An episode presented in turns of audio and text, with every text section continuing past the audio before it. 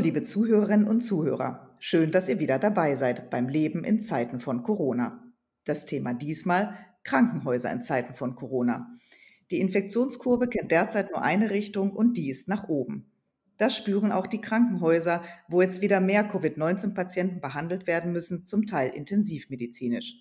Wie sich die Kliniken auf die zweite Corona-Welle vorbereitet haben und was im Winter noch zu erwarten ist, das berichtet Georg Baum Hauptgeschäftsführer der Deutschen Krankenhausgesellschaft.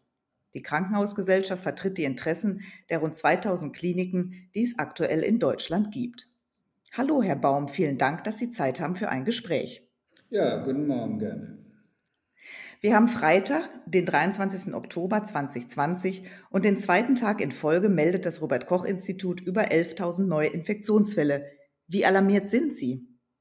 Ja, die Krankenhäuser sind natürlich hoch alarmiert, ohne hektisch äh, zu sein. Die Zahl der Infizierten ist natürlich maßgeblich für das, was in den Krankenhäusern dann in den nächsten 10 bis 14 Tagen äh, passiert und an zusätzlichen Patienten zu versorgen ist. Wir haben ja eine gewisse Zeit zwischen Infizierung und Krankenhausbehandlungsbedürftigkeit und dann nochmal ein bisschen, ein paar Tage mehr Intensivbehandlungsbedürftigkeit, sodass wir immer vorausschauend äh, mit den Zahlen umgehen müssen. Und deshalb sind steigende Infektionszahlen sichere, leider sichere Indikatoren dafür, dass die Belastung der Krankenhäuser, die Belegung der Intensivstationen äh, wachsen wird.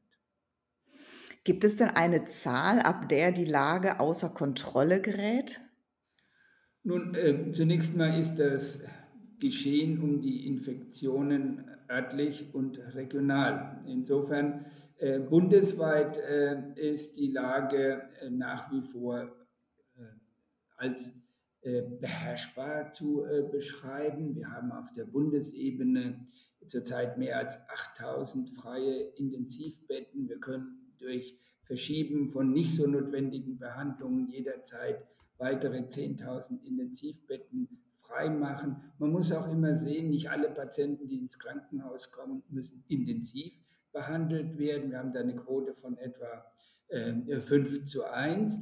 Wir haben viele Patienten, zurzeit dürften etwa 6000 Patienten in deutschen Krankenhäusern wegen Covid behandelt werden, während etwa 1000 auf Intensivstationen sind. Das heißt, äh, wir haben ausreichend Krankenhauskapazitäten in Deutschland, die noch lange reichen, ehe es wirklich deutschlandweit bedenklich werden würden. Wir haben natürlich auch Möglichkeiten der Zusammenarbeit, der Verlegung von Patienten, der Kooperation.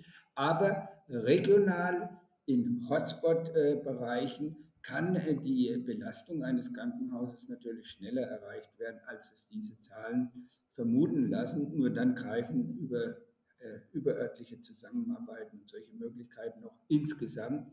Haben wir eine, eine Situation, auch eine Entwicklung, die als beherrschbar auf die nächsten Wochen und auch Monate zu bezeichnen ist. Es erfordert aber sehr viel äh, Vorsicht und sehr viel äh, Einsatzbereitschaft und auch äh, Vorkehrungen in den Krankenhäusern, um äh, diese Aussage machen zu können. Der Weltärztebund warnt, dass ab 20.000 Neuinfektionen pro Tag die Lage kritisch werde, würden Sie so eine Zahl auch nennen wollen oder bestätigen wollen? Oder bleiben Sie eher dabei, wie Sie es gerade skizziert haben, dass man das einfach auch, dass das regional sehr unterschiedlich auch ist? Nun, die Zahl von 20.000 Infizierten äh, äh, bezieht sich jetzt im Hinblick auf äh, kritische Lage, also kritisch ist es ohnehin, äh, was die Möglichkeiten der Gesundheitsämter betrifft, äh, die Verfolgung des Kreises der an infizierten äh, beteiligten Personen. Bei 20.000 hinter allen Infizierten und deren möglichen Begegnungen, ich sage mal, hinterher zu telefonieren, das wird in der Tat schwierig.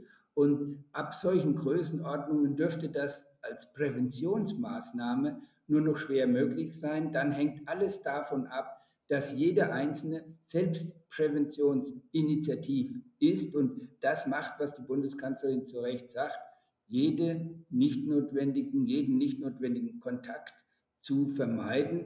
Das ist dann der, das Maß aller Dinge für die Infektionsprävention.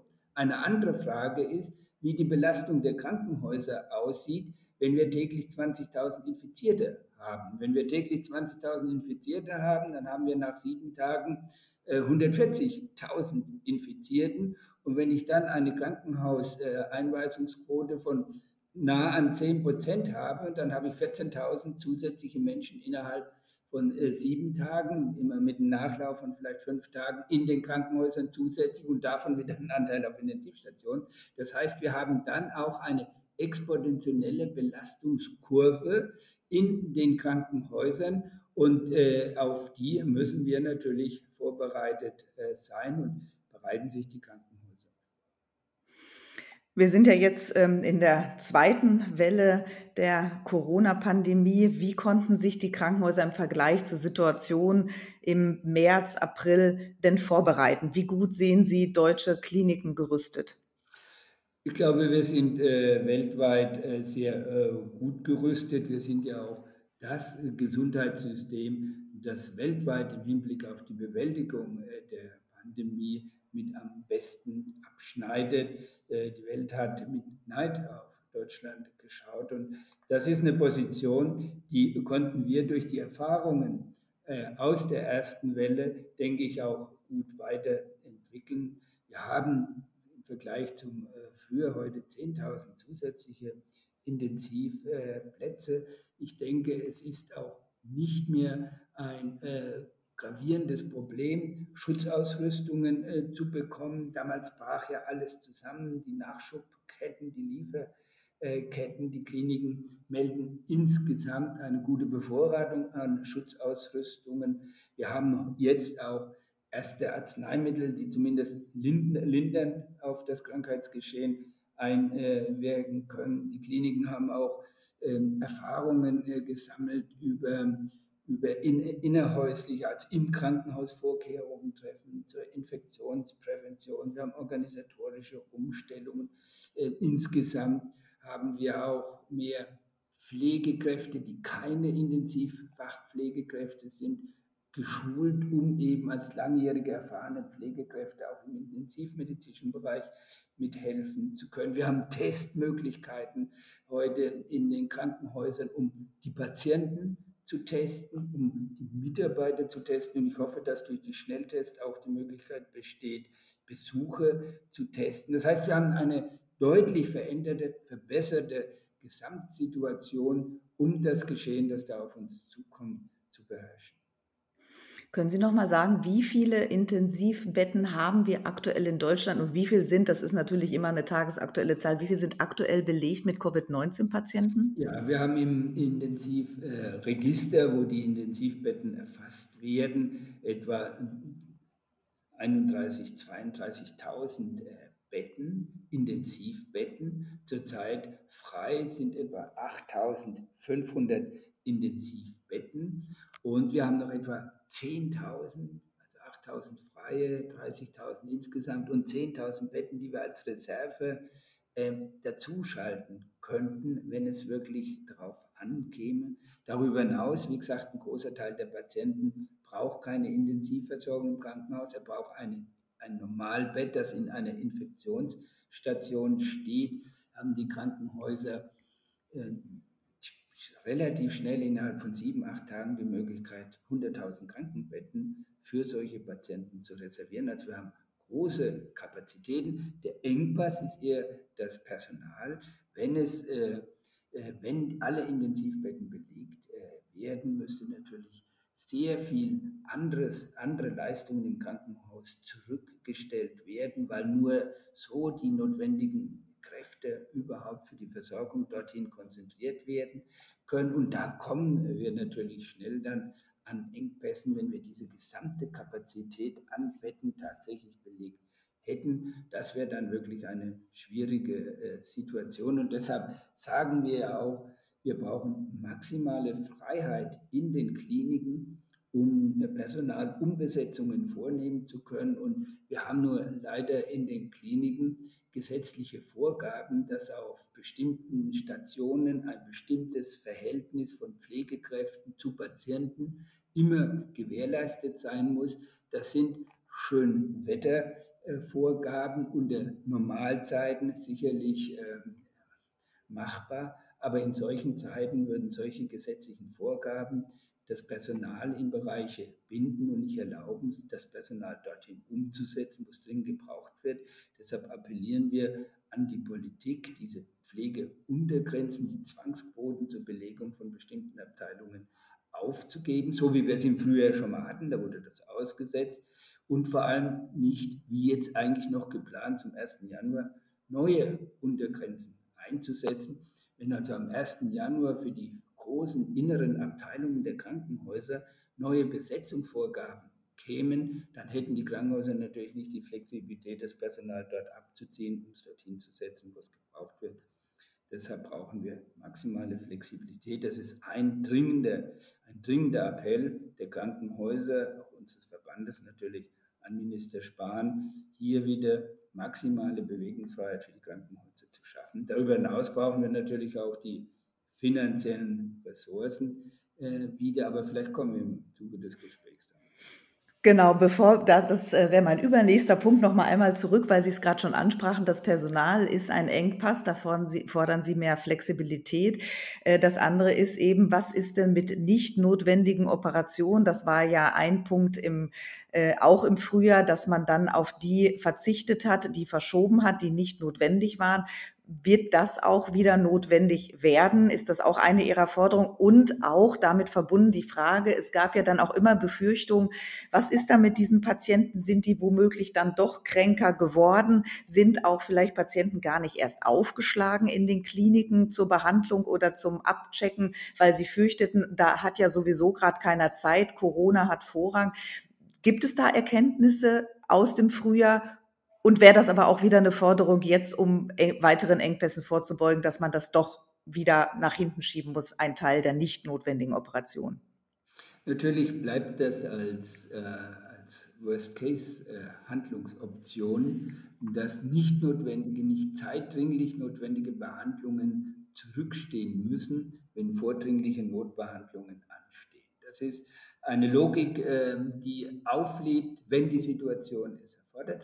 Im Moment ist es nicht so, dass wir deutschlandweit ähm, die Devise ausgeben müssen, was jetzt nicht unbedingt ins Krankenhaus muss, soll nicht ins Krankenhaus kommen. Im Gegenteil, eine Erfahrung aus dem, äh, aus dem ersten Lockdown, wir hatten ja auch einen, einen Gesundheitswesen internen Lockdown gehabt, die Aufforderung, wer nicht unbedingt medizinische Leistungen in Anspruch nehmen müsse, solle zu Hause bleiben, hat ja dazu geführt, dass auch Patienten der Medizin ferngeblieben sind, die eigentlich medizinische Versorgung gebraucht hätten. Wir haben ja deutliche Rückgänge bei äh, Abklärungen von Verdacht auf Schlaganfall, Verdacht auf Herzinfarkt. Und das sind dann schon ähm, auch äh, gefährliche äh, Bereiche, wo äh, zu wünschen gewesen wäre, die äh, Bürger hätten da nicht so viel Angst vor dem Zugang zum äh, Gesundheitswesen. Aber im Moment sind wir deutschlandweit nicht in der Situation, dass wir eine Aufforderung an die, an die Bürger richten müssten, was jetzt nicht notwendig medizinisch behandelt werden muss, muss nicht kommen. Im Gegenteil, wir sind äh, heute auch besser vorbereitet, sodass auch der Infektionsschutz der Patienten, die andere Behandlungen brauchen, in den Krankenhäusern gewährleistet ist. Aber äh, wir können natürlich nicht ausschließen, dass wir an diese Situation wieder rankommen. Nur wenn es diesmal wieder notwendig wird, dann werden wir natürlich alle versuchen, das gezielter zu machen, äh, besser abgestimmt gemacht, zu machen. Nicht alle Krankenhäuser sollten auf einen Schlag alle Patienten, die nicht zwingend notwendig sind, äh, ansprechen, sondern dass wir das dann koordinieren, gestuft, äh, Zusammenarbeitungen organisieren. Ich glaube, das ist eine Erkenntnis aus der ersten Welle, die dann auch äh, zum Zuge kommt. Nochmal dann einmal danach gefragt, ähm, gibt es konkrete Zahlen, wie viele ähm, Patienten oder potenzielle Patienten nicht gekommen sind, um eventuell einen Verdachtsfall auf einen Schlaganfall oder Herzinfarkt abzuklären?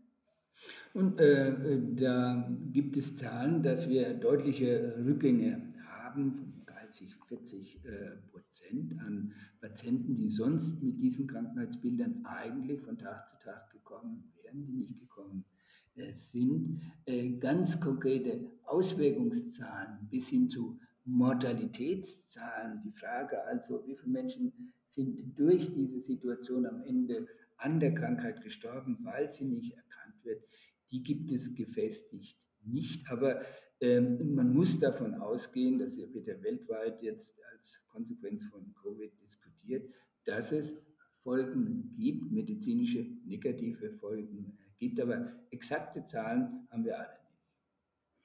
Vom medizinischen zum finanziellen, ähm, wie stark hat die Pandemie die Kliniken bislang belastet?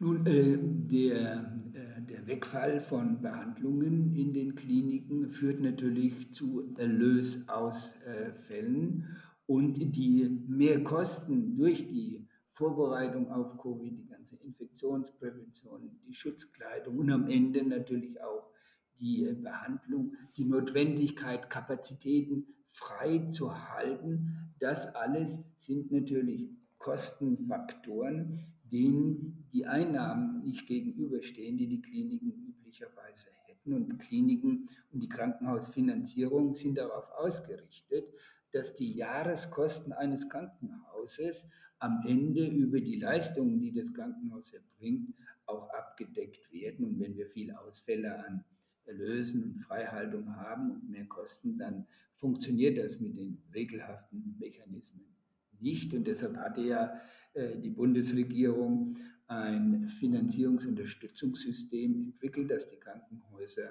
ähm, Erlösausfälle erstattet äh, bekommen haben. Haben insgesamt etwa 8 Milliarden Euro bei 85 Milliarden, die die Krankenhäuser insgesamt äh, im Jahr brauchen, über diese Ausgleichszahlungen erhalten. Wir haben etwa 500 Millionen, also eine halbe Milliarde für die Anschaffung von Beatmungsgeräten erhalten. Äh, pro Patient einen bestimmten Betrag erhalten, 50 Euro, um äh, Schutzausrüstungs- und sonstige Kosten abzudecken. Das hat, ähm, ich sage mal, halbwegs gereicht, um große Lasten, die ja spontan und schnell aufgetreten waren, abzudecken. Aber viele Kliniken melden heute, wenn sie äh, zum Jahresende kommen und bilanzieren, dass doch sehr viele Kosten nicht gedeckt waren und dass sie äh, durch die Pandemie in größere wirtschaftliche Probleme gekommen sind. Jetzt haben wir noch einen nachlaufenden Jahresendausgleich, von dem wir jetzt maßgeblich abhängen, wie am Ende die Krankenhäuser aus dem Jahr 2020 herausgekommen sind. In jedem Fall steht fest, Politik muss jetzt schon in den nächsten Wochen sich damit beschäftigen, wie der Schutzschirm für die Krankenhäuser in 2021 aussieht. Denn das, was wir jetzt an Infektionszahlanstieg haben, das sind Fälle, die weiter natürlich im Januar, Februar, März in den Krankenhäusern zu eben den Problemen auf der Finanzierungsseite führen, die wir auch im letzten Jahr hatten. Deshalb brauchen wir dringend eine Anschlussregelung für eine Schutzschirmregelung für die Krankenhäuser. An den pauschalen Ausgleichszahlungen gab es ja zwischenzeitlich auch Kritik. Betten seien abgerechnet worden, die es gar nicht gab. Außerdem seien mehr Betten als notwendig freigehalten worden. Ist die Kritik berechtigt? Wir haben ja äh, diese Kritik natürlich äh, vernommen und gemeinsam mit den Landesregierungen, die die äh, Ansprechstellen für die äh, Finanzierung der Beatmungsbetten waren, aber auch insgesamt auch mit den Krankenkassen Klärungen herbeigeführt. Die äh, Kritik ist in dieser Form und dieser Pauschalität, wie sie hier geübt wird, nicht richtig.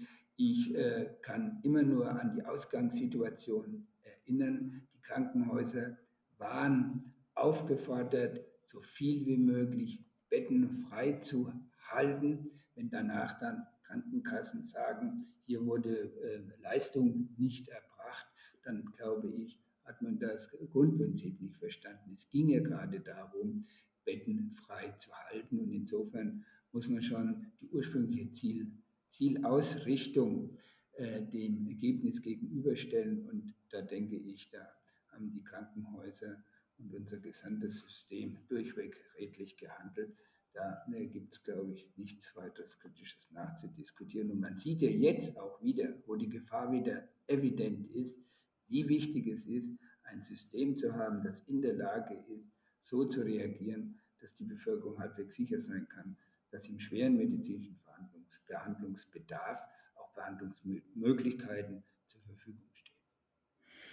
Da vielleicht ja was Positives aus der Corona-Krise zu ziehen. Sie hatten es eingangs gesagt, eben Deutschland steht gut oder auch sogar sehr gut da.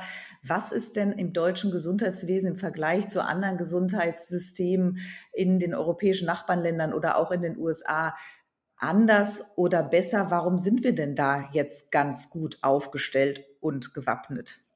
Und ein maßgeblicher Punkt ist natürlich die äh, Verfügbarkeit über Krankenhauskapazitäten im ganzen Land und noch dazu über auch äh, gut ausgestattete äh, Krankenhauskapazitäten, was uns manchmal als Kritik vorgeworfen wird. Wir hätten zu viele Krankenhäuser und hätten äh, zu viele äh, hochwertige medizinische Ausstattungen, erweist sich nun als der große Vorteil. Auch in kleineren Krankenhäusern auf dem Lande gibt es Intensivplätze, äh, gibt es Erfahrungen in der Intensivmedizin, sodass wir äh, davon leben im Moment oder der zentrale Vorteil des deutschen Gesundheitswesens ist die, die Verfügbarkeit von auch Hochleistungsmedizin in der Fläche, die Tatsache, dass mehr als 1000 Krankenhäuser an der Versorgung von Intensivpatienten beteiligt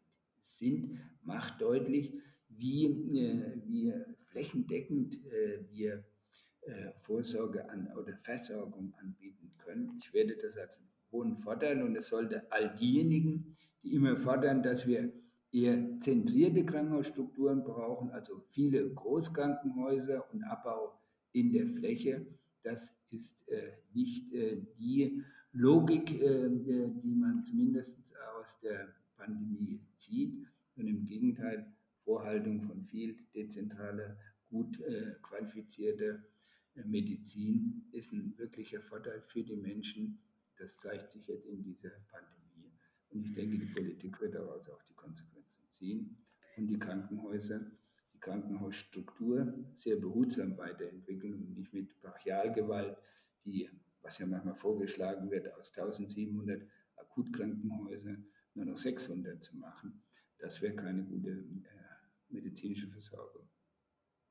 Für besonders belastete Mitarbeiterinnen und Mitarbeiter gibt es ja eine Corona-Prämie, die soll in den Krankenhäusern verteilt werden. Doch das scheint nicht so einfach zu sein. Oder was ist da das Thema mit der Prämie?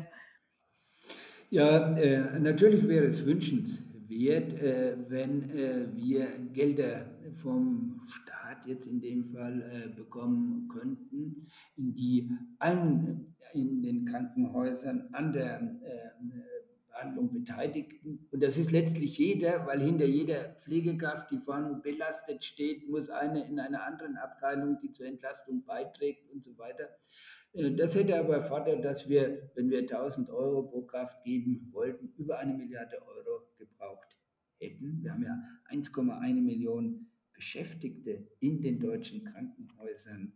Ähm, das ist eine große Zahl von Mitarbeitern, über 180.000 Ärzte, über 300.000 Pflegekräfte in Vollkräften gerechnet, wenn man die Teilzeitkräfte alles umlegt, über 400.000 Kräfte. Das heißt, das ist eine große Zahl und wir mussten uns aufgrund der restriktiven Mittel, die nun mal nur zur Verfügung stehen, darauf konzentrieren, 100 ähm, Millionen Euro auf die Kliniken zu konzentrieren, die ähm, äh, Covid-Fälle hatten und äh, die eine bestimmte Pflegekräftequote hatten. Das heißt, wir verteilen 100 Millionen Euro unter der Annahme 1000 Euro pro äh, Kraft, können wir etwa 100.000 Pflegekräfte mit 1000 Euro adressieren. Das ist ein Betrag, der zugegeben konzentriert auf die belasteten Krankenhäuser und die belasteten Pflegekräfte äh, geht, aber immerhin, wenn die Alternative darin besteht, einen solchen Topf und einen solchen Betrag nicht zur Verfügung zu haben, äh, haben wir als Deutsche Krankenhausgesellschaft auf der Grundlage dieser 100 Millionen, äh, die Vereinbarung mit den Krankenkassen getroffen, die ja dann auch vom Gesetz ähm, äh, nachvollzogen wurde. Und jetzt kann anlaufen in den nächsten Wochen, dass die Mitarbeiter in den belasteten Krankenhäusern und die belasteten Mitarbeiter dort eine Prämie bis zu 1000 Euro erhalten können. Einige Bundesländer, zum Beispiel Rheinland-Pfalz, hat gesagt, sie verdoppelt den Betrag, sodass andere haben es auch gesagt, sodass ähm, das nicht der einzige Betrag ist und wir davon ausgehen können, dass es schon merkliche ähm, Prämienzahlungen an die belasteten Mitarbeiter in den belasteten. Herr Baum, vielen Dank für das Gespräch. Liebe Zuhörerinnen und Zuhörer, vielen Dank fürs Zuhören. Und wer den Podcast unterstützen möchte, kann das tun auf steadyhq.com slash podcasterin. Bis zum nächsten Mal beim Leben in Zeiten von Corona.